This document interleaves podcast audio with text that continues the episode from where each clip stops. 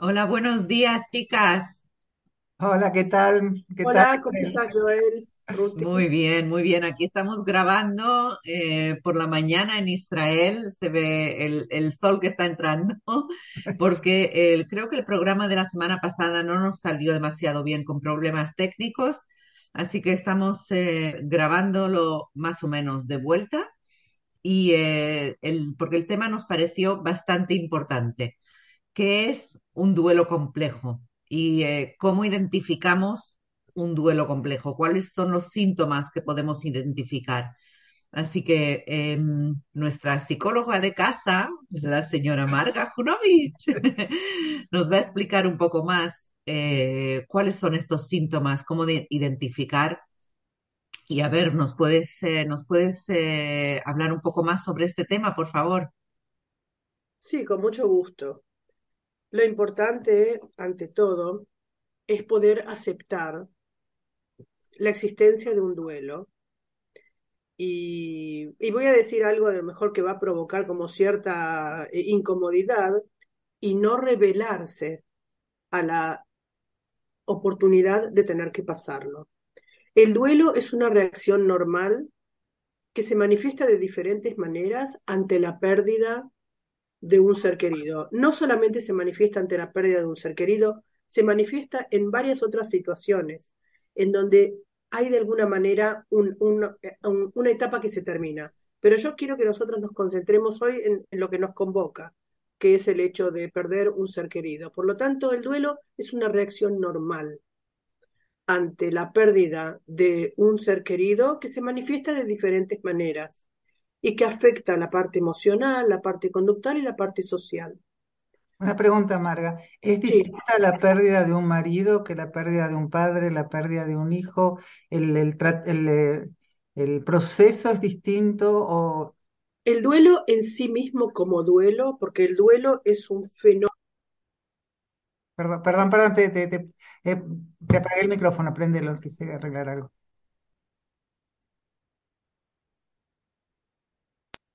Ahí está, perdón. El- El, el duelo como fenómeno, como fenómeno en sí mismo, es igual en todas partes. Tiene un principio, un desarrollo y un final, y lo que cambia, vamos a decirlo así, es el contenido.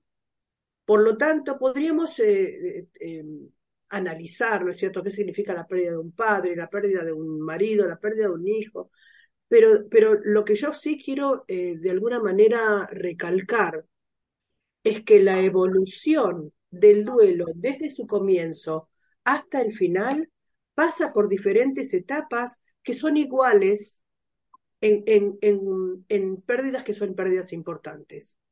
Es como decir si un niño se desarrolla igual en Biafra o se desarrolla igual en Estados Unidos. Sí, se desarrolla igual. Simplemente que los, las etapas diferentes del duelo las va a vivir de acuerdo a otras variables también que tienen que ver con la cultura, que tienen que ver con la importancia de la persona que se eh, quiere abarcar. Si pensamos en el desarrollo, desarrollo evolutivo del duelo hasta el final, sí, es el mismo en todos. Ahora, hablamos muchas veces, ¿no es cierto?, qué es lo que pasa cuando, cuando estamos de duelo, qué nos pasó a cada una de nosotras. Y, siempre también al lado de, esta, de este intento de poder normali- normalizar un estado de duelo, también damos la posibilidad, que es cierta, de que cada una viva su, su duelo a su manera. Lo que quiere decir que para vivir un duelo o para que cada una viva su duelo a su manera, son, hay dos vertientes. Una es el desarrollo del duelo como fenómeno en sí mismo y otro, el, el, digamos, eh, la personalidad o la persona que está viviendo ese duelo. Por lo cual hay algunas personas que van a, digamos, eh, les va a tomar más tiempo estar en la parte de, de, negar ese duelo, de la parte de la aceptación o del enojo, no importa, pero de alguna manera cada una va a pasar el duelo a su manera y a su ritmo. Pero, ¿te puedo hacer una pregunta, Marga? Sí. Entonces, no sé si te entendí bien. Entonces, estás diciendo que el duelo de por sí es el mismo, no, eh, sin importar la persona que, que hayamos perdido? Espera, quiero, O, cuando digo que es el mismo, quiere decir que las etapas del duelo que una persona tiene que pasar desde el momento de la pérdida hasta el momento de la superación del duelo, a eso me refiero que son las mismas etapas. Cada una la va a vivir con más o menos intensidad, cada una de las etapas, de acuerdo a su propia personalidad, a quién es, a quién es la persona que se fue a parar. Desde el punto de vista, desde la evolución emocional, conductal y social, sí, es el mismo. Wow, eso eh, yo lo tenía como tan, tan diferente, ¿sabes? Porque al perder, al perderle a, a tu pareja, aparte del duelo, también te cambia la vida, de cómo te despiertas por la mañana, que, que tienes que de, de repente cenar solo, tomarte el Por café supuesto, solo. pero quiero hacer una salvedad. Entiendo lo que decís. Vamos a tomar el caso de una niña de 10 años que perdió a su madre. También cambia todo. O no quiero ni pensar en esto, una madre que pierde un hijo. Digamos como que en su contenido y en el contexto en el cual acontece esa pérdida, a veces el duelo es un duelo infinitamente profundo y ujú. es estructurante. Por eso digo, claro, el contexto también tiene que ver en ok, la manera en que uno va a vivir ese duelo, con la intensidad emocional sí, con la que cada uno va a vivir el duelo. Pero desde el punto de vista del desarrollo del duelo como proceso y como fenómeno, las etapas del desarrollo son las mismas, desde el principio hasta la superación del duelo y todo lo que hay en el medio. Pero también hay, hay, un- hay una etapa de desarrollo, pero también vi que hay cosas como que se le agregan. Yo vi que está- hay una, no lo ve, nunca lo vi como etapa, por ejemplo, que la gente empieza a idealizar, se olvida de los problemas que tenía esa persona, y eso, ¿en qué entra eso? O sea, porque escucho a las mujeres, viste, te, habla, mi marido hacía esto, mi marido era una persona perfecta, y no hay nadie perfecto. No, es cierto, pero digamos que hay un fenómeno que es el fenómeno de la amnesia, que en general surge cerca o cuando hay algún tipo de trauma en el fondo que es un, y no, vamos a entrar en, detalle porque no, no es, no es relevante a nuestra conversación, pero no es que la persona a propósito dice que él era bueno y se olvida de lo demás, no. Hay como cierta, hay una eh, sustancia química que se llama oxitocina, que es la que se encarga de alguna manera de la memoria, que hace que en esos momentos la persona se olvide de determinados hechos que le hicieron daño a su aparato psíquico, porque la función del aparato psíquico de alguna manera es preservar los vínculos y los sistemas de apego que la persona hizo. Por lo tanto, en ese momento de duelo, en donde la persona afronta el duelo, necesita también de alguna manera despojarse de otro tipo de variables que pueden hacer que ese duelo sea aún todavía mucho más complejo y complicado. Por lo cual, digamos que por un lapso de tiempo determinado, voy a decir la mente, el aparato psíquico para se olvida, se olvida de verdad, no es que se olvida de mentira, se olvida de verdad de las cosas malas que esa persona le trajo y lo que le permite de alguna manera sobrellevar ese proceso de duelo de una manera un poquitito más calma. Es por eso. Eso Una, de otra, alguna manera, un- una, perdón, una vez superado el duelo y una vez que la persona salió de esa situación que todavía no la puedo calificar como trauma, pero que de alguna manera es como una especie de movimiento, como, como, como decían ustedes, ¿no? En donde cambia absolutamente todo. Una vez que la persona salió y pudo integrar la pérdida a la vida y seguir adelante, de a poquito esos recuerdos empiezan a aflorar nuevamente.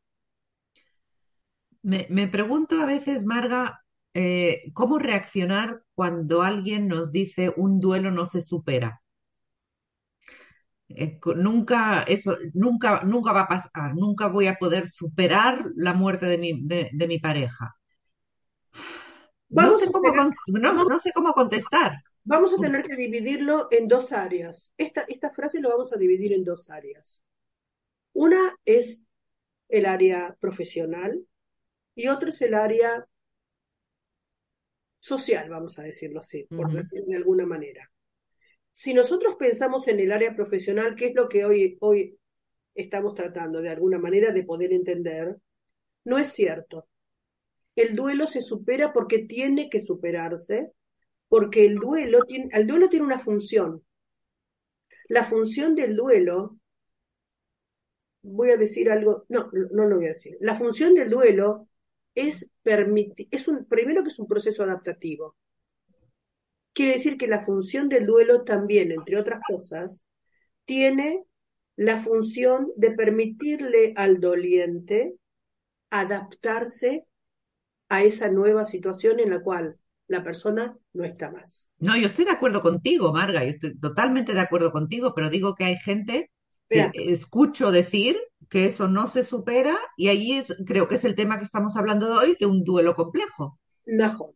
Entonces, lo que, lo que quiero decir es que cuando la persona de alguna manera, pasados los procesos del duelo, que son el proceso, digamos, de la, de- del shock, del enojo, de la tramitación, de la aceptación, de la depresión y de la salida, una vez pasado todo ese lapso, la pérdida del ser querido se procesa de una manera integrativa y pasa a formar parte de la vida de la persona que perdió a ese ser querido de manera integrada. ¿Qué quiere decir? Que la persona, ¿cuándo sabemos que la persona superó el duelo? Que no hay nada malo. Lo malo o, o lo complicado es no poder superarlo, porque a veces hay como cierta idealización. de lo que estaba diciendo Ruti. Claro, una ideal- idealización de que salir del duelo es de alguna manera traicionar a la, a la persona que se dejó. Eso lo vamos a tocar en la parte social. Entonces, la persona cuando sale del proceso de duelo, ¿qué quiere decir? Quiere decir que integró la pérdida a su vida y que tiene la capacidad de poder mirar hacia adelante la continuación de su vida sin la persona que perdió, integrándolo como un recuerdo. Una Digamos- pregunta, una pregunta cortita, cortita. Yo miro hacia adelante, tengo mis planes, pero lloro todos los días 5 o 10 minutos. Eso implica que, que, que no lo superé, por si estoy mirando adelante y hago cosas y nada, pero me acuerdo mucho de él todos los días. Vos sabés que todo es una cuestión de proporciones y también de tiempo. Si vos me dirías que eh, hace 10 años que quedaste viuda y todavía todos los días seguís llorando a tu marido, hay, digamos, depende también de una postura profesional, ¿no es cierto? ¿Cómo dedicarle o qué tipo de opinión darle a ese llanto de 10 días? A veces, a veces, y por eso pienso que depende mucho también del tiempo que pasó y de la capacidad que tenés vos, Ruti, y cualquier otra persona que perdió a su ser querido, de poder eh, gestionar todas las habilidades que necesita para seguir su vida adelante. Quiere decir, a nivel eh, humano, a nivel social, a nivel eh, laboral, a nivel funcional. Digamos, si, si, no quiero hablar específicamente de vos, pero si una persona llora todos los días 10 minutos, pero al mismo tiempo sigue su vida adelante y no, la vida no se ve afectada en su continuidad ni en su eh, eficacia, y esa persona logra todos los objetivos que tiene que gestionar a lo largo de la vida, pero al mismo tiempo llora 10 minutos, bueno, vamos a decir que de alguna manera ese llanto le permite no olvidarlo, no, eh, digamos, se- serle fiel. Vaya a saber, habría que ver individualmente con esa persona qué es lo que le produce ese llanto de 10 minutos que necesita ejercerlo todos los días. Pero hablar del llanto solo, aislado, sin mirar todo un contexto, me parece que no es correcto. Es como agarrar un síntoma, porque el llanto en realidad es un síntoma. Es un síntoma de algo. Najón, es cierto, es una expresión de afecto, pero al mismo tiempo es un síntoma de algo porque representa, ese llanto representa algo. tomar en cualquier caso, en cualquier fenómeno de trastorno mental o no de trastorno mental, solamente un síntoma y a partir de ese síntoma hacer una, un diagnóstico es un error, no es correcto. Así que cuando mires un síntoma, míralo siempre en función de todo el contexto. Entonces también ese síntoma toma proporciones distintas. No, yo te digo, sigo disfrutando de la vida y estoy viajando y me encanta estar con mis hijos. O sea, me queda eso todavía. Bueno, son dos años, no sé, suficiente. Bueno, pero al mismo tiempo trabajas y digamos como que yo conozco tu vida, digamos, vos haces absolutamente todo lo que tenés que hacer sin ningún tipo de retraimiento afectivo que no te permite seguir adelante con los planes que tenés. Que ese también es un indicador. Entonces, vuelvo al aspecto profesional. Entonces, esta señora que dice, bueno, el duelo nunca se supera, desde el punto de vista profesional, nosotros esperamos y sabemos que ese duelo se tiene que superar. No, no estoy hablando de una persona en particular, digo que hay gente... entiendo. Es, una, linda frase como para poder entender de qué se trata. El DSM, que es el Manual de Diagnóstico y Estadística de los Trastornos Mentales, pone un lapso determinado de seis meses que, en el cual en esos seis meses la persona tiene que pasar, digamos, todas las etapas y de alguna manera empezar, perdón, a reconectarse nuevamente con las exigencias de la vida. Por supuesto, están las cuestiones individuales, está el tiempo, hay tantas cosas que afectan también a la cuestión del tiempo. Pero vamos a decir que desde el punto de vista profesional, nosotros trabajé tantos años con duelos y con duelos también, eh, con duelos retrasados, que poner, digamos, un lapso de tiempo tan rígido es algo que a veces en vez de jugarnos a favor, nos puede llegar a jugar en contra. Pero yo voy a tomar, digamos, voy a extender y, también voy a decir en esos seis meses que yo agrego en qué tipo de qué tipo de cosas de todas maneras tienen que cambiar. Y vamos a hablar de un periodo Seis meses me parece un tiempo tan, tan corto, Marga. Es verdad. Es, este, casi imposible pensar que a los seis meses se puede hacer una vida normal. Pero no hablamos de una vida normal, sino que hablamos de dejar de hacer una vida que es anormal. Ok. Que son dos, dos conceptos diferentes. Ok. Porque nadie pretende que a los seis meses uno empiece a salir a todos los bailes que hay y que vaya, digamos, a, festejar el carnaval. Pero tener algún sentido de hacer algunas cosas normalmente. Pero uno pretende que después de seis meses la persona esté en condiciones de volver a trabajar, esté en condiciones de, de, digamos, gestionar todas sus cosas que necesita en la casa, de hacer sus compras. Digamos como que de alguna manera el funcionamiento de la, de, de, de la vida, después de los seis meses, una persona que está de duelo tiene que estar en condición o es aconsejable. Que esté Tampoco cada día, puede ser que un día sí, un día no también. Por supuesto, por supuesto. Digamos que después de un año, la misma persona se encuentra con serias dificultades de gestionar su propia vida. Y la persona fallecida todavía sigue siendo el centro alrededor del cual gira toda la vida de la persona, de la persona doliente. Entonces ya vamos a empezar a pensar que acá hay algo que no está del todo evolucionando de acuerdo a lo que debería ser.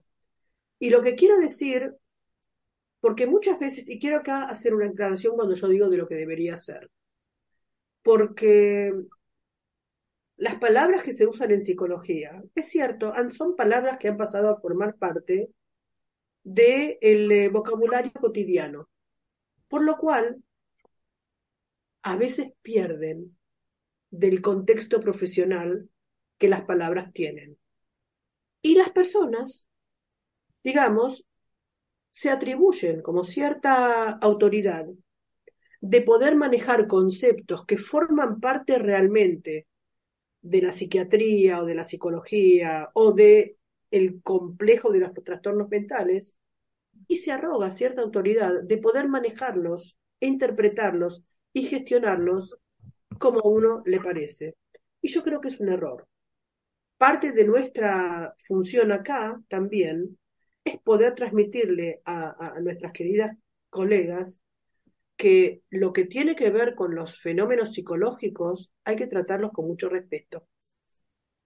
Cuando nosotros hablamos de un trastorno complejo o un trastorno prolongado en el tiempo, que ha superado el tiempo en el cual una persona tiene que elaborar desde el punto de vista de la salud mental el proceso de duelo, hay que prestarle atención. Porque esto significa, esto significa, ya termina, yo te doy la palabra, esto significa que la persona que está sufriendo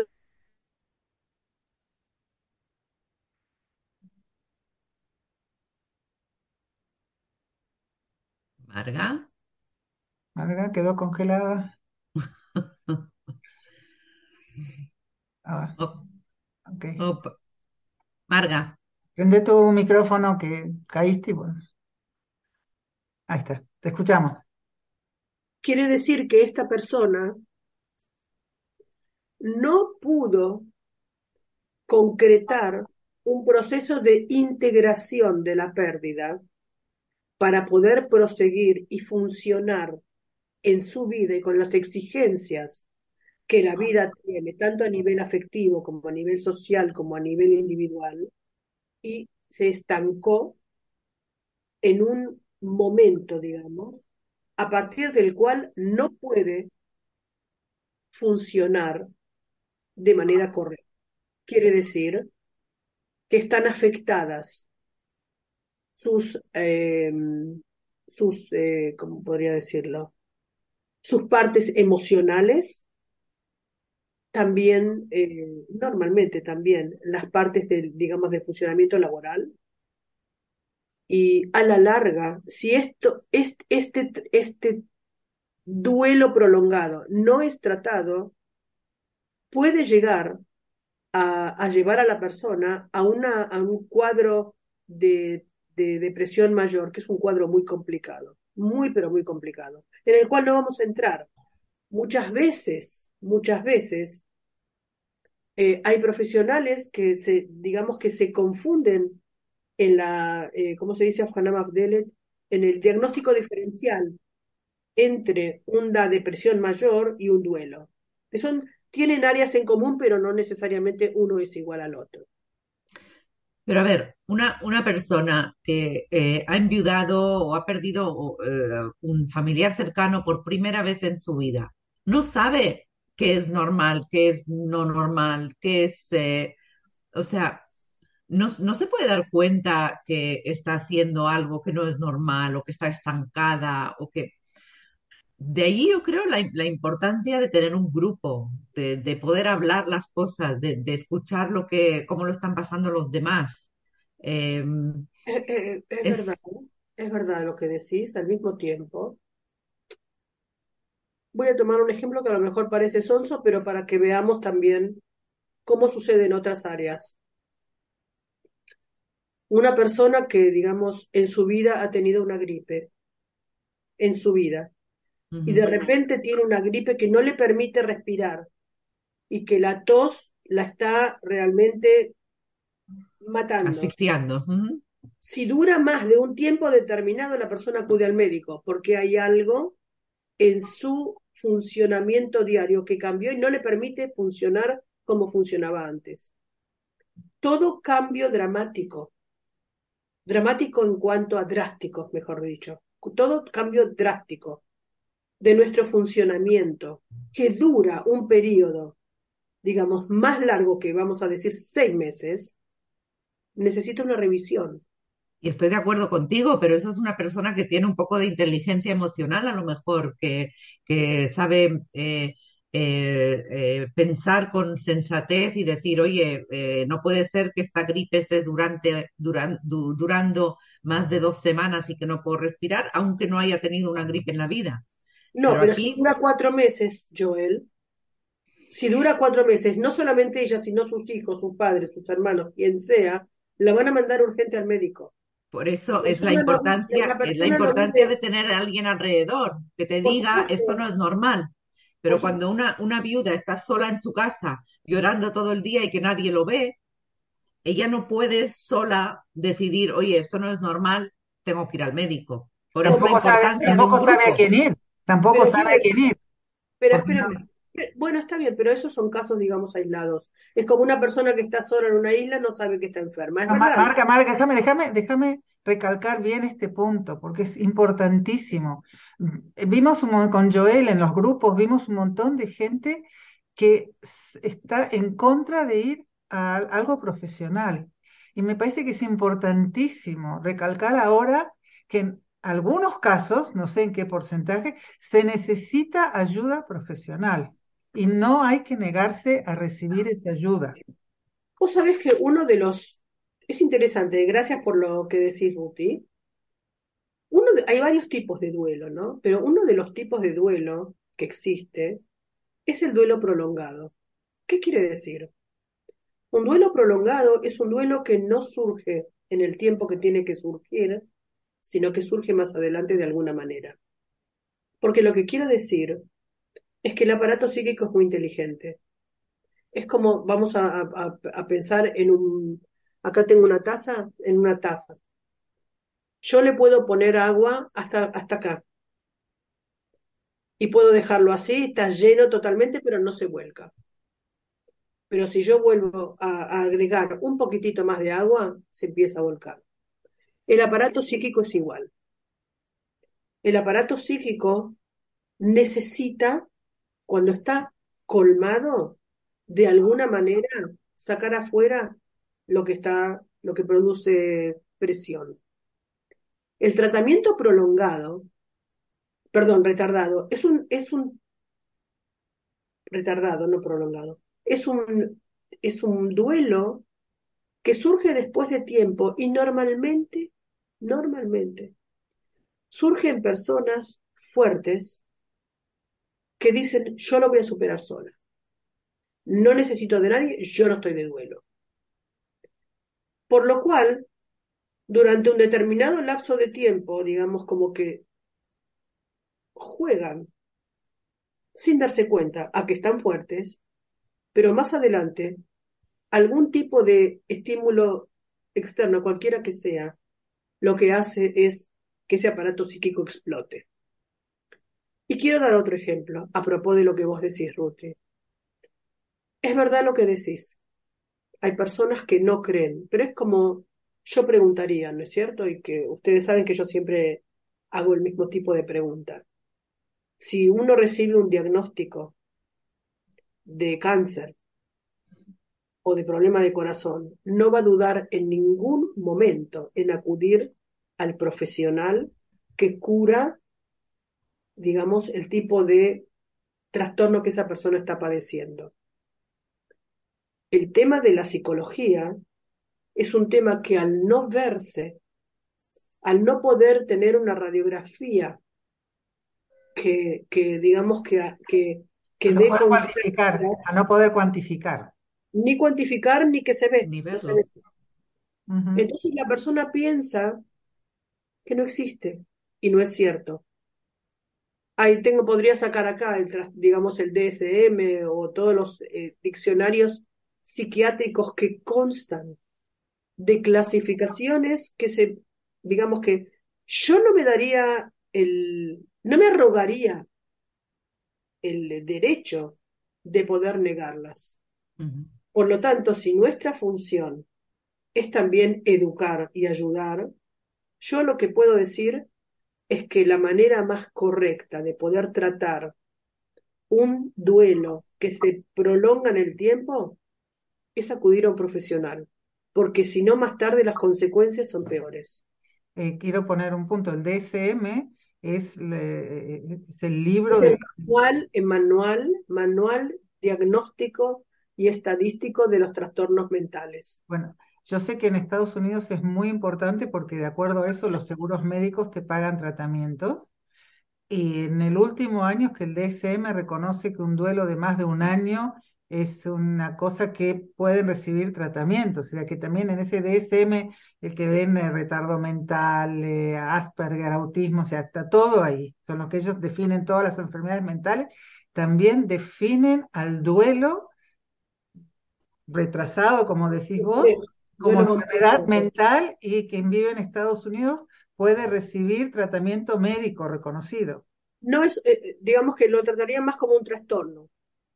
Es un mm. trastorno em, que hay que tratar de cuidarlo cuanto antes para que no agrave realmente sus síntomas, porque es muy difícil convivir con, convivir, convivir conmigo misma estando yo en un estado de duelo prolongado que se va, se va agravando cada vez más.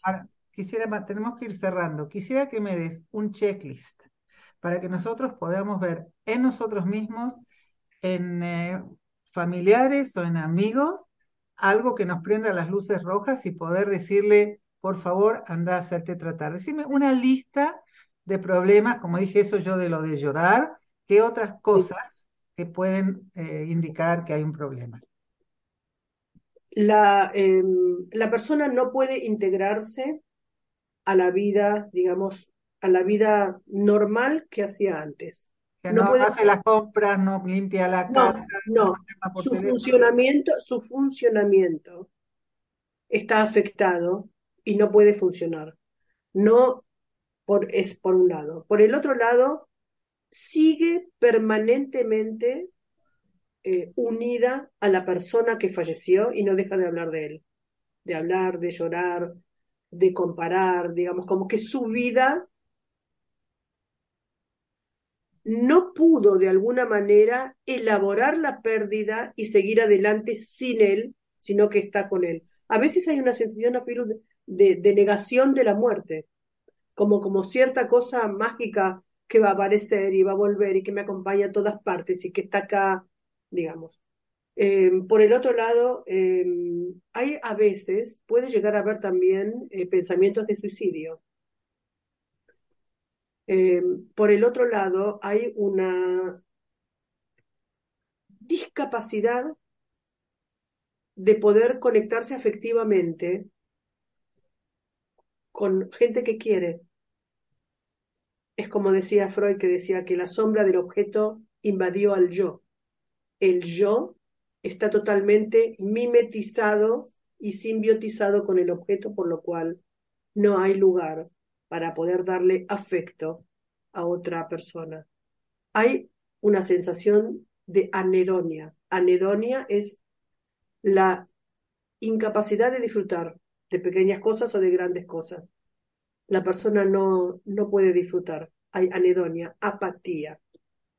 Hay una apatía muy grande hacia cualquier tipo de estímulo que pretenda o que pueda llegar a sacarla de esa concentración en un 100% en la persona que perdió. Hay dificultades para dormir, muchas dificultades para dormir. Muchas veces hay también sueños que son feos, está esa, la capacidad para dormir es como de la persona que duerme hasta, digamos, las 12 horas, se despertó y no puede volver a dormir. A veces hay también dificultades para poder comer, hay descenso de, descenso de peso. Digamos como que es un cuadro muy complejo, muy pero muy complejo que se ve, se ve, más o menos. Tiene, digamos, cosas parecidas con la del duelo normal, muchísimo más exacerbadas en su intensidad y en el tiempo. Muchas gracias, Marga, por toda esa explicación. Muchas gracias. Entonces, lo, que me salta ahora, también con lo que dijo Joel, si saben de alguien que enviudó y no se lo ve, búsquenlo, fíjense lo que le pasa, porque por ahí tendemos a no querer ver a nadie y a encerrarnos. Y eso también puede ser. Eh, es verdad, forma parte, digamos, del duelo normal digamos que hay, también hay, hay, un, eh, hay un retraimiento social, que es normal. Pero si ese retraimiento social, por ejemplo, dura dos años, hay algo acá que ya pasó los límites de lo que nosotros podemos eh, digamos, eh, de- definir como algo que está dentro de los valores eh, aceptables. Bueno, Marga, muchísimas, muchísimas gracias. Pedimos perdón a quien nos escuchó la semana pasada y realmente había problemas técnicos, por eso decidimos grabar hoy y estar seguros de que este tema iba a estar cubierto porque es un tema muy importante, muy interesante, pero a la vez muy, muy importante. Nos despedimos. Los esperamos también el domingo que viene, 9 de la noche. Y lo que quiero decir es que todos los capítulos están grabados aquí, está en YouTube, en Facebook, en Spotify. Escuchen nuestros capítulos anteriores porque hay cosas muy, muy interesantes y que nos van a ayudar mucho a las viudas y a todos los que estén con las viudas. Gracias nuevamente, Marga y Joel, por estar aquí. Nos vemos. Gracias. Gracias a vos. Hasta pronto. Chao, chicas.